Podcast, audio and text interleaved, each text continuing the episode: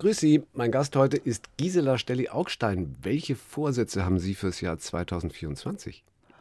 Positiv in die Zukunft zu schauen, weil das letzte Jahr war doch sehr geprägt von dramatischem Pessimismus und nicht ganz zu Unrecht oder gar nicht zu Unrecht. Ja. 1 zu 1, der Talk auf Bayern 2.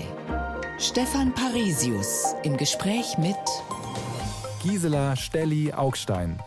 Schriftstellerin, Journalistin, Filmemacherin. Schön, dass Sie da sind. Hat es geklappt bis jetzt mit dem Positiven oder haben Sie den Vorsatz schon gebrochen? Ich habe das Wort positiv in zuversichtlich umgewandelt, mhm. weil zuversichtlich ist doch aktiver als positiv. Positiv ist so etwas, dass man so als Haltung einnimmt. Zuversicht heißt, dass man auch aktiver wird. Das heißt, Sie sind keine Zwangsoptimistin sozusagen. Nein. Mhm. Sind Sie überhaupt ein Typ für Vorsätze und Planungen oder sind Sie jemand, der das Leben eher geschehen lässt? Ich habe in meinem Leben so häufig Zufälle erfahren, dass ich glaube, ich lasse den Zufall auf mich zukommen. Mhm. Und diese Zufälle waren immer sehr entscheidend in meinem Leben und sehr wegweisend. Über einige dieser Zufälle werden wir sprechen in dieser Stunde. Wie war denn der Vorsatz oder der Plan für Ihr letztes Buch, Der Fang des Tages? Ich hatte eigentlich keinen Plan, sondern aus einer wirklich geballten Erfahrung von Erbschaften in äh, meinem eigenen Familien, drei Familienverbund, von Erbschaften im Freundeskreis und von einer Freundin, die Erbschaftsanwältin ist, hat sich dieses Thema mir geradezu aufgedrängt. Abgesehen davon ist es natürlich auch ein Thema, das in einem bestimmten Lebensabschnitt oder in einer bestimmten Lebenszeit zwangsläufig auf einen zukommt. Mhm. Entweder erbt man und in meinem Fall bin ich ja auch schon in dieser Richtung, dass ich selber vererben könnte. Mhm. Sind Sie dann jemand, der so einen Plan fasst, also wie jetzt schreibe ich ein Buch über Erbschaftsstreitigkeiten, das dann eisern durchzieht und von vornherein eigentlich weiß, worauf es rausläuft? Oder hat sich auch schon mal einer Ihrer Romane während des Schreibens völlig verändert? Sagen wir mal, die Idee kommt so angeflogen. Ja, das ist irgendwie etwas wie eine Verdichtung in mir selbst, in einem selbst. Und das ist der Startmoment, der Moment eigentlich, wo es klar ist, mir selber klar ist, dass das jetzt mein Thema sein wird. Wie das aussieht, wer dort auftreten wird, welche Personen sozusagen meine innere Bühne betreten werden, das weiß ich vorher nicht so mhm. genau. Das ist sehr vage. Also niemand, der dann irgendwie mit tausend Zettelkästen schon arbeitet und die einzelnen Plots und Szenen schon eigentlich fertig hat, sondern das entsteht tatsächlich im kreativen Prozess? Das entsteht während des Schreibens, ja. Mhm. Also Zettelkästen, ich glaube, das äh, liegt mir überhaupt nicht.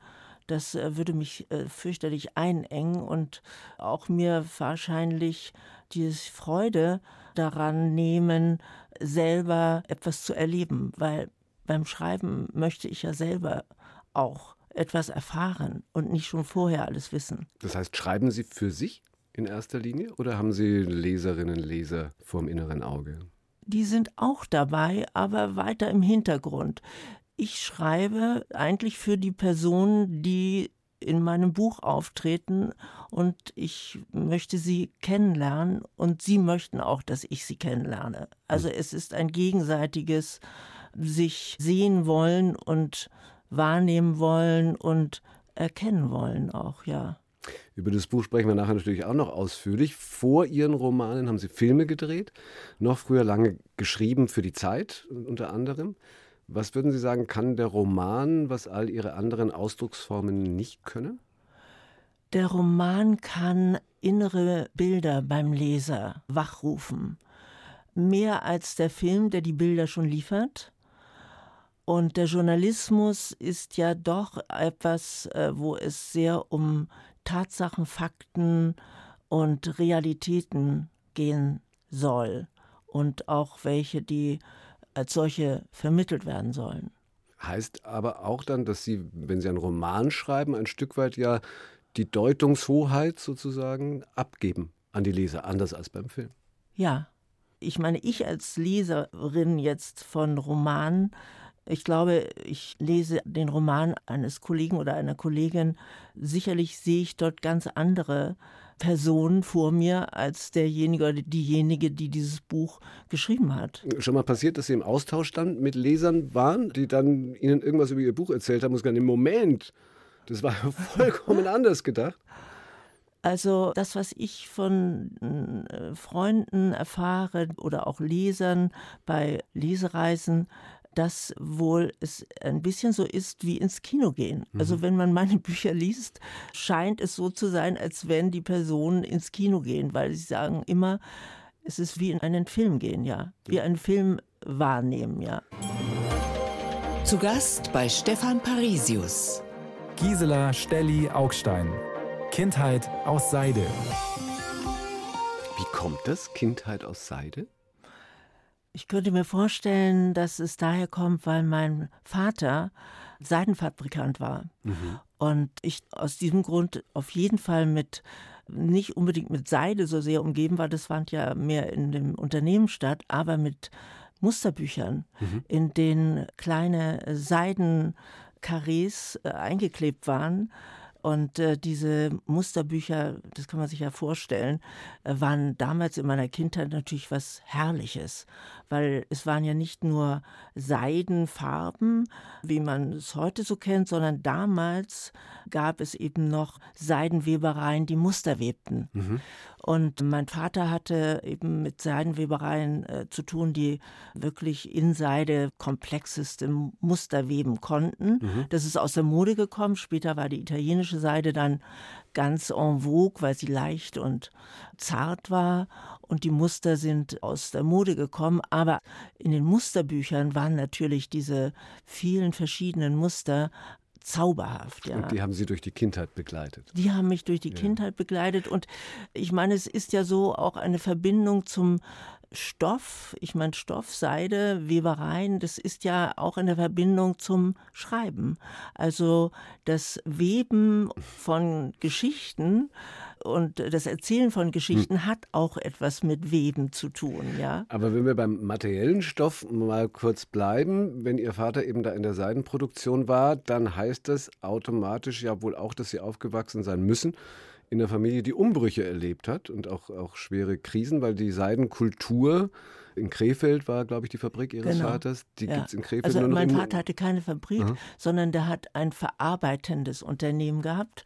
Aber auch das wird es nicht mehr geben, weil Krefeld nee. war ja früher ja, Sand- und Seidenstadt, aber das ist ja alles Geschichte. Das war sehr dramatisch. Ja. Haben das Sie das für, mitbekommen? Für, ja, das habe ich total mitbekommen, weil die Seidenwebereien in Krefeld eben alle Konkurs machten. Ganz schlimm war das.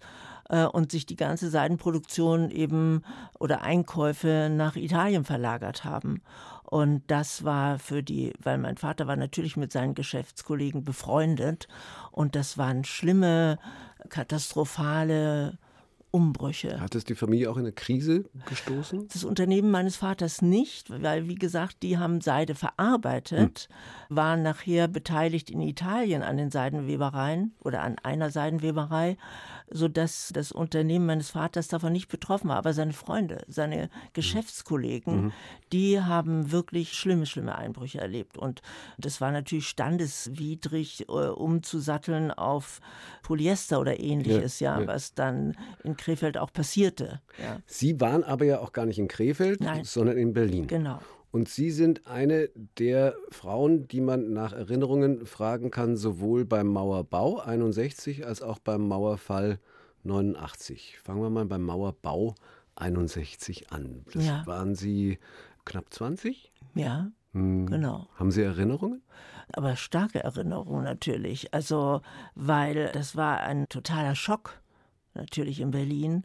Und meine Eltern, ich war dann nicht mehr zu Hause, aber meine Mutter hatte eine Hilfe aus Ostberlin, mhm. die immer sonst täglich rüberkam und im Haushalt war und die konnte nicht mehr zurück. Die blieb dann mhm. bei uns sozusagen ja. in meinem Elternhaus. Das war für Grete hieß sie also ein Drama. Für meine Eltern ist mal eine große Umstellung und Verantwortung. Das war so, dass Direkteste, was ich erlebt habe. Sie waren da schon nicht mehr zu Hause. Wie hippie oder politisch waren Sie in den 60er Jahren? Naja, also ich studierte und war relativ freiheitsbedürftig. Mein Vater war sehr streng und wollte eigentlich noch, dass ich mit 18 pünktlich um 10 Uhr zu Hause bin. Das, das haben Sie anders gesehen? Das habe ich total anders gesehen und habe dann beschlossen, dass ich nach dem Abitur einfach von zu Hause weggehen muss, sonst bekomme ich vielleicht noch Stubenarrest, so ungefähr. Ja, also das war noch eine etwas andere Zeit, aber mein Vater war vielleicht auch ein besonders strenger Vater. Bei meinen Freundinnen war das nicht so. Und äh, so habe ich dann gejobbt, alles Mögliche und eben mein Studium selber verdient. Und das fand ich aber auch sehr aufregend, ehrlich gesagt. Mhm, gejobbt und auch gemodelt, ne? Ich habe auch gemodelt, ja. Das genau. war der beste Job, den ich hatte. Also das habe ich auf Ihrer eigenen Instagram-Seite ja, entdeckt. Ja, ja. Eine Fotostrecke, die Sie als Schülerin schon gemacht haben für die Quick. Das war damals eine Illustrierte. Ja, das habe ich nicht gemacht, sondern das war die Idee von diesem sehr berühmt gewordenen Fotografen, dann Herbert List. Und ich wurde gecastet, da lebte ich natürlich zu Hause noch, von, ich glaube in München äh, sehr bekannt, Roger Fritz, mhm. der jetzt auch gerade ein Buch rausgebracht hat bei Schirmer und Musel mit seinen eigenen Fotos aus äh, vielen verschiedenen Zeiten von vielen verschiedenen Stars. Und der assistierte damals eben dem Herbert List. Mhm. Und ich weiß nicht, wie er auf mich gekommen ist. Und äh, ich war, glaube ich, gerade irgendwie, hatte Grippe oder irgend sowas, lag auf jeden Fall im Bett. Und meine Mutter sagte, da ist ein junger Mann, der will dich sprechen. Und der blieb dann in der Tür stehen und sagte, ja, diese Serie in der Quick und sozusagen angelehnt an die Serie des Bayernkönigs. Der Sie meinen jetzt die schönen Münchnerinnen oder was? Genau, genau. Das war Ludwig I. Ach, das war Ludwig I. Das war Ludwig ja, I. Ich bin ja. hier nicht so ganz zu Hause. Sie sind ja auch keine schöne Münchnerin, sondern die haben dann die schönen Berlinerinnen gemacht, oder wie? Nein, das war sozusagen die Idee und ich dachte nur, schöne Frauen. Ich meine, ich bin doch noch ein Kind. Mhm. Ja. Mhm. Und hat sich dann ein bisschen noch weiter fortgesetzt, auch mit dem Model. Ja, glücklicherweise, als ich dann äh, nicht mehr zu Hause wohnte, bekam ich dann auch wieder zufällig irgendwie Aufträge. Hm.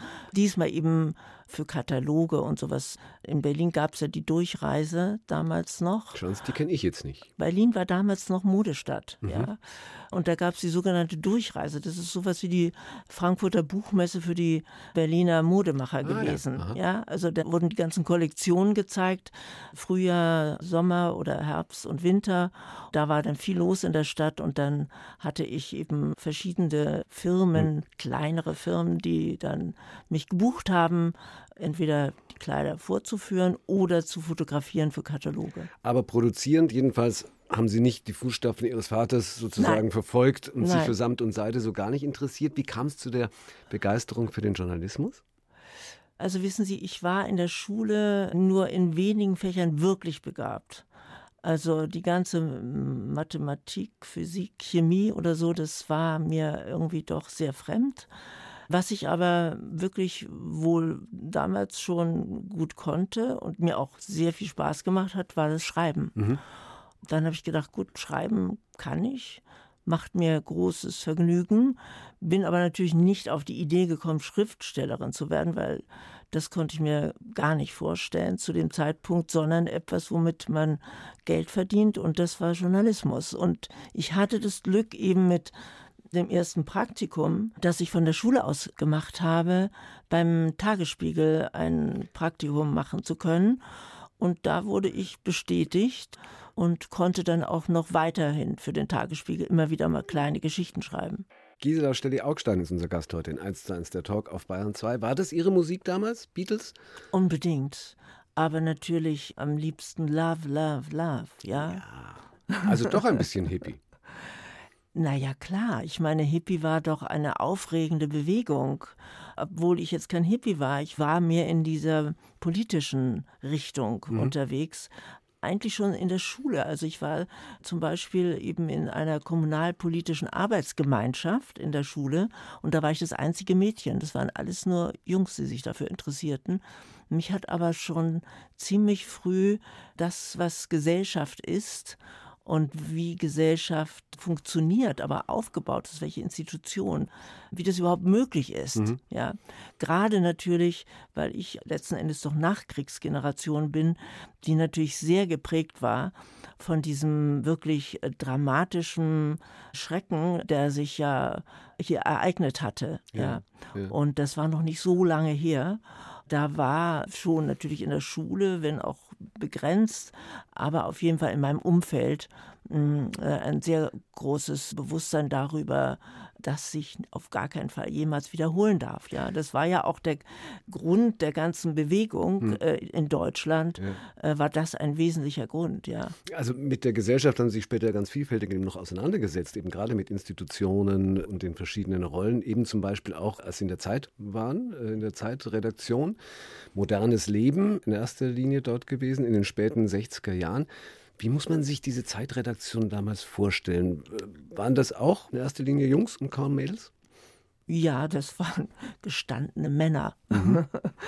Also es gab vielleicht einen Jungen und das war Uwe Nettelbeck, der noch sehr jung war mhm. und der war für Film zuständig und später dann noch für Gerichtsreportage.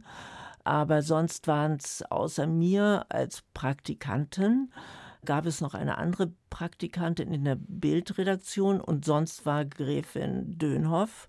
Die Herausgeberin, die langjährige Herausge ja, Chefredakteurin. Chefredakteurin. Ja, Chefredakteurin. Und dann gab es noch eine Petra Kipphoff im Feuilleton und dann gab es noch eine Reporterin, Nina Grunberg. Und jemand, der hin und wieder mal über Mode schrieb, glaube ich, zweimal im Jahr und hin und wieder über Kochen und Essen, glaube ich. Die waren aber nicht in der Redaktion. Mhm. Also in der Redaktion sah man natürlich, die Sekretärin waren weiblich. Aber ansonsten nur Männer. Nur Männer. Rein, ja. rein männerlastig. Ja, ja. Ich meine, das waren ja damals schon Institutionen. Die Zeit war ja ganz wichtig, genauso wie der Spiegel, über den wir äh, gleich auch noch sprechen werden. Ich will mir nur noch eins abholen. Ich habe gehört, dass es äh, gleich an dem ersten Arbeitstag Cognac gab in der Redaktion. ja, also das ist sicherlich ganz ungewöhnlich, aber. in der Zeit damals vielleicht nicht. ja, wobei ja eigentlich in den Redaktionen Alkohol verboten war. Mhm. Aber mein Chef hatte Cognac unter dem Schreibtisch, schätze ich mal, und ich hatte Zahnschmerzen. Es war mein erster Tag in der Redaktion und ich kam schon mit heftigen Zahnschmerzen an, wahrscheinlich vor Aufregung, aber ich hatte einen Weisheitszahn, der mich wirklich quälte. Ja, und dann hat er mir einen Cognac gegeben und gesagt, den sollte ich mal trinken, das würde dann ganz schnell weggehen. Mhm. Aber es wurde schlimmer und schlimmer, auch mit dem zweiten Cognac äh, noch schlimmer und ich wurde vor allen Dingen langsam etwas betrunken, will ich nicht sagen, aber doch etwas äh, schwindlig mhm. und meine Wange schwoll durchaus an und dann hatte ich eben meinen Chef, den ich ja noch gar nicht kannte eigentlich, obwohl er mich eingestellt hatte. Ich hatte mich ja vorgestellt. Den habe ich dann gebeten, mir doch einen Zahnarzt zu suchen in unmittelbarer Nähe, weil ich mich nicht auskannte was er auch getan hat. Und mhm. dann habe ich mich aufgemacht zu diesem Zahnarzt. Das war ein erster Arbeitstag. Super. Mein erster Arbeitstag gleich. und bald, schlechten Eindruck gemacht, ja. Und dem Chef den Cognac weggetrunken. und bald danach haben Sie dann Rudolf Augstein kennengelernt. Nie, genau zu diesem Moment. In diesem Ach, in Moment. diesem Moment. In diesem Moment habe ich Rudolf Augstein kennengelernt, ohne zu wissen erstmal, dass es Rudolf Augstein ist, ja. Ah. Mir waren jetzt die Gesichter nicht so bekannt aus den Medien. Also mir war Rudi Dutschke bekannt. Ja, so. Aber was hat der denn bei der Zeit gemacht? Der war nicht bei der Zeit, sondern der Spiegel war damals im Pressehaus noch in den Stockwerken über äh, den Redaktionsräumen der Zeit. Mhm. Also Zeit war, glaube ich, im fünften Stock und Spiegel war im sechsten, siebten Stock oder so ähnlich. So, und, und dann stößt die Praktikantin auf den Verleger.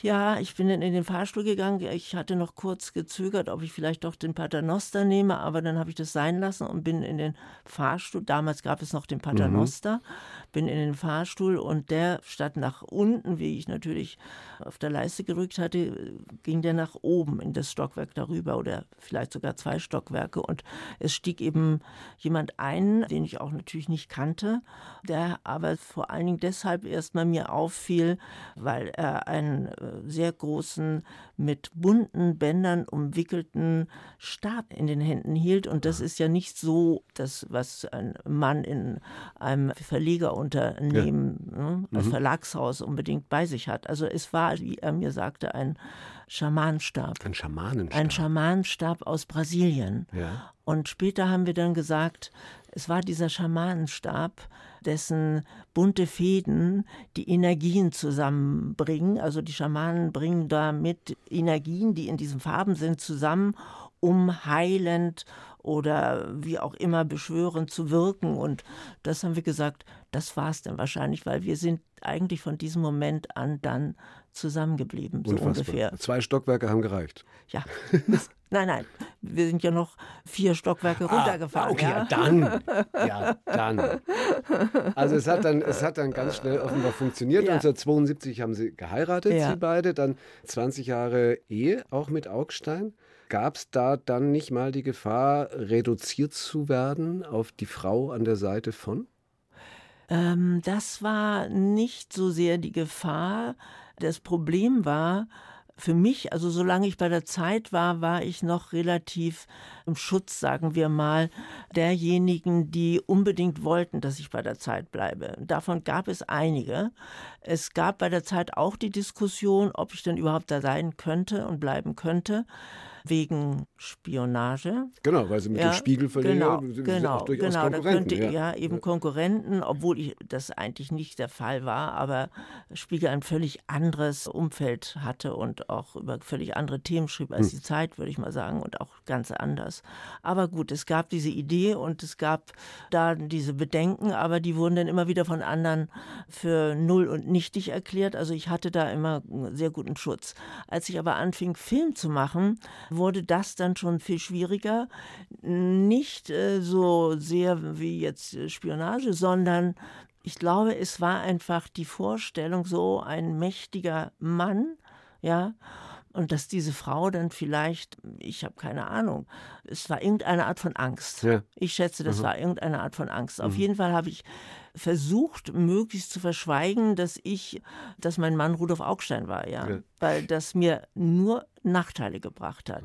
Ja. Der Film kam in ihr Leben durch einen Emanzipisten. Was Ja. ist denn ein Emanzipist? Ja, das war auch wieder so ein Zufall, dass vom Fernsehen Herr Merseburger, der damals Programmchef, glaube ich, war, ich einen Brief bekam zu einem Filmthema, das ich mit diesem Herrn Gmelin hieß der. Wären Sie sehr interessiert daran? Ich kannte aber Herrn Gmelin nicht. Ich hatte auch Herrn Merseburger nie ein Treatment oder ähnliches äh, geschickt oder gar nichts. Also das hat den Herrn Merseburger stutzig gemacht, aber ich habe dann die Adresse oder die Kontaktdaten zu Herrn Gmelin bekommen und Herr Gmelin sagte, ja, also er sei Emanzipist. Er würde Frauen unterstützen in dem, wo er denken würde, äh, was für sie genau richtig wäre. Und er hätte meine Texte gelesen in der Zeit und sei der absoluten Überzeugung, ich müsste Filme machen. Aha. Ja, und er wollte auch diesen Film gar nicht mit mir machen, sondern den sollte ich allein machen. Ach toll. Ja, Ja. verrückt, ja. Also sowas Sie kann man sich. keine Ahnung. Nein, ich kannte ihn Vom- auch nicht. Nee, vom Film auch. Nein, natürlich nie. nicht. Überhaupt nicht. Toll. Nein. Aber Sie haben dann gute Hilfe an die Seite gekriegt. ich habe dann vom NDR, der sich auf dieses Thema eingelassen hat, zur Seite bekommen als Realisator Stefan Aust. Naja. Der sicherlich auch noch nicht so wahnsinnig viel Ahnung vom Filmemachen hatte zu dem Damals, ja, Zeitpunkt, ja, ja, Aber ich glaube, wir beide haben das dann ganz gut hinbekommen. Wir haben es dann ja. geschafft. Ja. Und dann ging es los eben mit den Filmen. Eine Stunde, zwei Menschen im Gespräch auf Bayern 2. Stefan Parisius trifft Gisela Stelli Augstein. Wer schnappt sich den Fang des Tages? Der Fang des Tages heißt Ihr aktueller Roman eben. Es geht um Erbschaftsstreitigkeiten. Sie haben vorhin schon erzählt, auch daraus resultierend, dass Sie selbst Erfahrungen mit Erbschaften und Erben einfach gemacht haben. Auch Erfahrungen mit Erbschaftsstreitigkeiten? Ja, natürlich. Also was heißt natürlich? Meine Erfahrung ist, dass Erben offenbar immer problematisch zu sein scheint. Manchmal löst es sich sehr positiv, das habe ich auch erlebt, bei Freunden. Aber es ist immer etwas, wo nochmal die ganze Eltern-Kind-Beziehung auf den Tisch kommt. Also das, was in der Kindheit war, wird nochmal unter den Geschwistern, wenn es dann mehrere Geschwister und nicht ein Einzelkind ist, nochmal neu verhandelt. Mhm. Was denken Sie, warum? Gibt es da oft so erbitterten Streit, statt man könnte ja ein Erbe auch einfach als eine Art Geschenk annehmen? Ja, das ist sehr verwunderlich. Ich denke, es geht um innerhalb der Geschwistergruppe geht es auch um sicherlich das materielle Erbe, ganz bestimmt, aber es geht auch um Identitäten. Es geht auch darum, welchen Platz habe ich in der Familie? Was repräsentiere ich? Bin ich mehr geliebt worden oder weniger geliebt worden? Und zeigt es sich jetzt wieder, dass ich weniger geliebt worden bin oder doch mehr geliebt worden bin? Diese Themen sind untergründig einfach da. Mhm. Ja? Sie haben einen Bruder. Ich habe einen Bruder, genau und mein Bruder, wir haben uns eigentlich sehr, sehr gut verstanden. Ja. Zumindest irgendwann. Als Kinder, glaube ich, war mein Bruder schon der Ältere und hat es auch äh, durchaus so gesehen. Aber mit dem Erbe begann ein äh, wirklich heftiger, für mich völlig unerwarteter Streit, obwohl alles von meinem Vater festgelegt war, begann irgendwie noch mal etwas, was ich später dann, also nachdem dieser Streit eskalierte, empfunden habe wie eine Neuauflage von ganz, ganz früher. Mhm. Ja, weil mein Bruder sehr eifersüchtig auf mich war mhm. als Kind, mhm. als ich sehr klein war.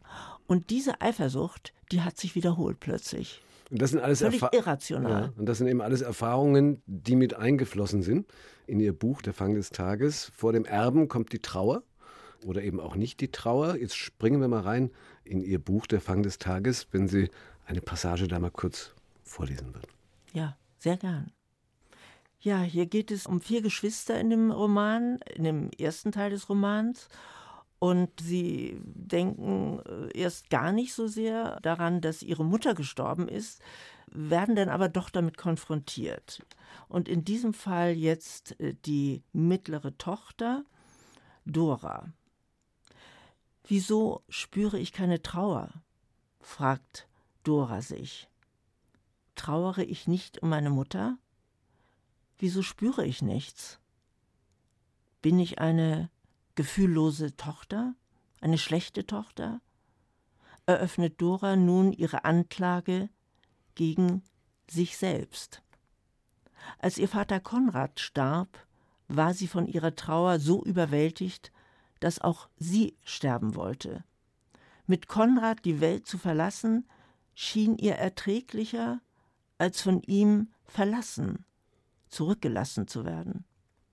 Selbst jetzt spürt sie noch das Entsetzliche, die entsetzliche Kälte in einer Welt ohne Konrad. Von dem Augenblick an, als Alex ihr gesagt hatte, Konrad habe gegen das exponentiell wuchernde Schuppentier in seiner Bauchspeicheldrüse keine Chance, hatte sich unter ihr eine Falltür geöffnet, und sie war haltlos in die Tiefe gestürzt. Keine Droge, die sie nicht genommen hätte, und jede Nacht einen anderen Mann in einem anderen Bett. Sie ist in die Kellerlöcher von Ostberlin gekrochen und über die Straßen mit den tiefen Schlaglöchern getorkelt und im Stehen eingeschlafen, egal wo. Und zwischendurch hat sie gebetet, dass Konrad sie mitnimmt, dass er sie nicht zurücklässt, dass sie mit ihm stirbt. Sie hat noch mehr Drogen genommen, noch wilder getanzt und sich in die Arme jedes x-beliebigen geworfen. Manchmal wachte sie zwischen einem Haufen von Leuten auf. Und dann im Krankenhaus. Weil Dora tobte und schrie, wurde sie ruhig gestellt. Ihr Kopf war bandagiert. Sie erfuhr, dass sie in einer Kneipe auf einem Tisch einen Bauchtanz probiert hatte und gestürzt war. Ja, wenn sie es auf einem Stuhl, auf einem Tisch versucht hätte, dann hätte es bestimmt geklappt. Als sie aus dem Krankenhaus entlassen wurde, war Konrad gestorben. Sie aber lebte weiter, musste weiterleben. Sie hatte den Kampf gegen sich selbst verloren aus dem Fang des Tages von Gisela Stelli-Augstein, die heute bei uns zu Gast ist. Und da kämpfen also im ersten Teil die Erben eines Textilunternehmens gegeneinander, im zweiten Teil die eines Medienmoguls. Brauchen Sie sich selbst? und ihre eigene Geschichte, um schreiben zu können? Ich glaube, man vertraut doch sehr bei dem, was man schreibt, auf die eigenen Erfahrungen und Hintergründe und das, was man beobachtet und wahrgenommen hat. Das ist, glaube ich, eine Basis, die sehr gut trägt. Mhm. Und natürlich ist es kein Zufall, dass man dann bei dem Medienmogul und den Auseinandersetzungen da drin auch an Rudolf Augstein denkt und an die Auseinandersetzungen, die es um sein Erbe gab, besonders als nach seinem Tod dann bekannt geworden ist, dass sein vermeintlicher Sohn und Erbe Jakob in Wahrheit das Kind von Martin Walser ist. Warum hängt Ihnen das so sehr nach, dass Sie das jetzt schon im zweiten Buch, Sie haben schon 2018 das verarbeitet im Buch Kaitumer Gespräche, ja, dass Sie jetzt schon ein zweites Buch drüber schreiben mussten. Also dieses Outing der Walser Vaterschaft war 2009. Ja, äh, aber es gab dann noch ein Buch äh, 2018, das Vater-Sohn-Buch mhm. des Vater Walsers mit seinem Sohn Jakob. Und das hat mich doch schon dann sehr empört, dahingehend, dass aus dieser sich im Umlauf befindlichen Behauptung, wer auch immer sie aufgestellt hat, Rudolf Augstein habe das gewusst und sozusagen mit Martin Walser eine geheime Vaterschaft, also Vaterschaft gewusst, ja. gehabt, die also äh, nicht kommuniziert wurde mit den Familien. Mhm. Das heißt, Rudolf Augstein hat dann müsste, hätte dann ja seiner Familie, seinem Sohn, unserem gemeinsamen Sohn und mir ein Leben lang vorgespielt bzw gelogen. Ja. Denn er hat ja meinem Sohn immer gesagt, es ist ganz, ganz wichtig, dass du dich mit deinen älteren Geschwistern gut verstehst. Und mein Sohn war auch sehr ja, in, in dieser Bewunderung des Älteren und so weiter, sodass das für mich eine Beschädigung ist von Rudolf Augstein. Und diese Beschädigung eines Mannes, der in seinem Berufsleben eine so bedeutende Präsenz hatte, als allein mit dem, ja, mit dem Slogan oder dem Begriff, den er geprägt hat, sagen, was ist, ja. ja, ist das eine wirkliche Beschädigung. Und diese Beschädigung kann man einfach nicht stehen lassen. Also ich als jetzt sozusagen Oberhaupt dieser Familie Augstein, weil mein Sohn, mein Enkel, das sind sozusagen die nachfolgende mhm. Familie Augstein. Das geht nicht. Das kann ich nicht machen. Das kann ich nicht zulassen. Deswegen es ist für mich auch keine einfache Sache. Hm. Also ich muss dafür schon meinen ganzen Mut aufbringen. Klar, ja. klar. Deswegen schreiben Sie eben dagegen an. Eins zu eins der Talk. Heute mit Gisela Stedi Augstein auf Bayern 2. Augstein, weil 20 Jahre, 72 bis 92, eben mit Rudolf Augstein, dem Spiegelgründer und Verleger, verheiratet. Und auch nach ihrer Scheidung ist die Verbindung irgendwie noch weiter gegangen und weiter aufrechterhalten geblieben. Ich glaube, auch über Ihren zweiten Mann gibt es eine Verbindung zu ihm, oder? Ja, mein zweiter Mann ist Mediziner, also Arzt und war zeitweilig vor allen Dingen am Lebensende von meinem ersten Mann sehr wichtig, weil Rudolf Augstein damals, als es ihm sehr, sehr schlecht ging und er im Krankenhaus war und in einem Komazustand war, sein Büro mich angerufen hatte, wir waren gerade in Ferien, dass ich ihn mit meinem jetzigen Mann, wir haben erst später geheiratet, aus dem Krankenhaus holen soll. Also mhm. das Vertrauen von meinem ersten Mann war ganz stark bei mir und eben auch bei meinem jetzigen Mann. Und das, weil er Arzt war, konnte er natürlich auch dieses Krankenhausentlassung dann bewerkstelligen. Und wir haben dann auch Monate über Monate ihn aus diesem wirklich sehr desaströsen Zustand herausgeholt, auch wenn er danach schon doch sehr gezeichnet war davon. 2002 hm, ist er dann verstorben. Dann haben Sie eben den zweiten Mann geheiratet. Den letzten Film haben Sie 1985 schon gedreht. Ja. Habe ich festgestellt. Seitdem nur noch Romane geschrieben werden. Ja, genau. Also ich hatte noch ein Projekt, eine deutsch-australische Koproduktion, die ist rasant zusammengebrochen, weil es so viel Unglücksfälle gab und so viel Zusammenbrüche auch im Team, dass ich das aufgegeben habe. Mhm. Und daraus ist mein erster Roman entstanden. Okay. Ja. Ein paar unrealisierte Drehbücher liegen wohl noch rum. Ja. Ich finde find das immer ganz mutig übrigens, wenn jemand das auf seine eigene Webseite schreibt. Ja. Also Filme, die nichts geworden sind. Das ist toll. Dabei ist es ja wahrscheinlich ja. so, dass viel mehr Filme nichts werden, als was werden. Aber wird sie noch mal jucken? Ja, also ich hätte schon Lust, nicht unbedingt jetzt als äh, die Regie zu machen, aber ich hätte schon Lust, noch mal ein Thema zu bearbeiten, auch nicht unbedingt jetzt als Drehbuchautorin, aber als Ideengeberin, mhm. sagen wir mal so, ja. Aber nicht ums Erben nicht ums Erben, nein. Stattdessen ist irgendwie ja offensichtlich Malerei auch noch in ihr Leben gekommen. Also man sieht sie auf manchen Pressefotos, jetzt auch zu dem Buch vor ganz tollen, sehr bunten Skizzen aus ihrem Skizzenbuch ab und so. Ist das jetzt das neue Medium möglicherweise für diese Lebensphase? Nein, das sind alles, äh, nein, nein, das mache ich schon seit länger, das eigentlich seitdem ich keinen Film mehr mache. Mhm. Und ich bin sehr, also Farbigkeit ist für mich ein Lebenselixier. Mhm. Und Bilder auch. Ich habe zwar festgestellt, dass beim Schreiben für mich ich sehr viel stärker in Bildwelten zu Hause bin. Mhm während des Schreibens, weil sich alles mir sich bildlich darstellt. Aber ich schreibe natürlich schwarz auf weiß, ja. Also ich meine, da ist keine Farbe. Ja.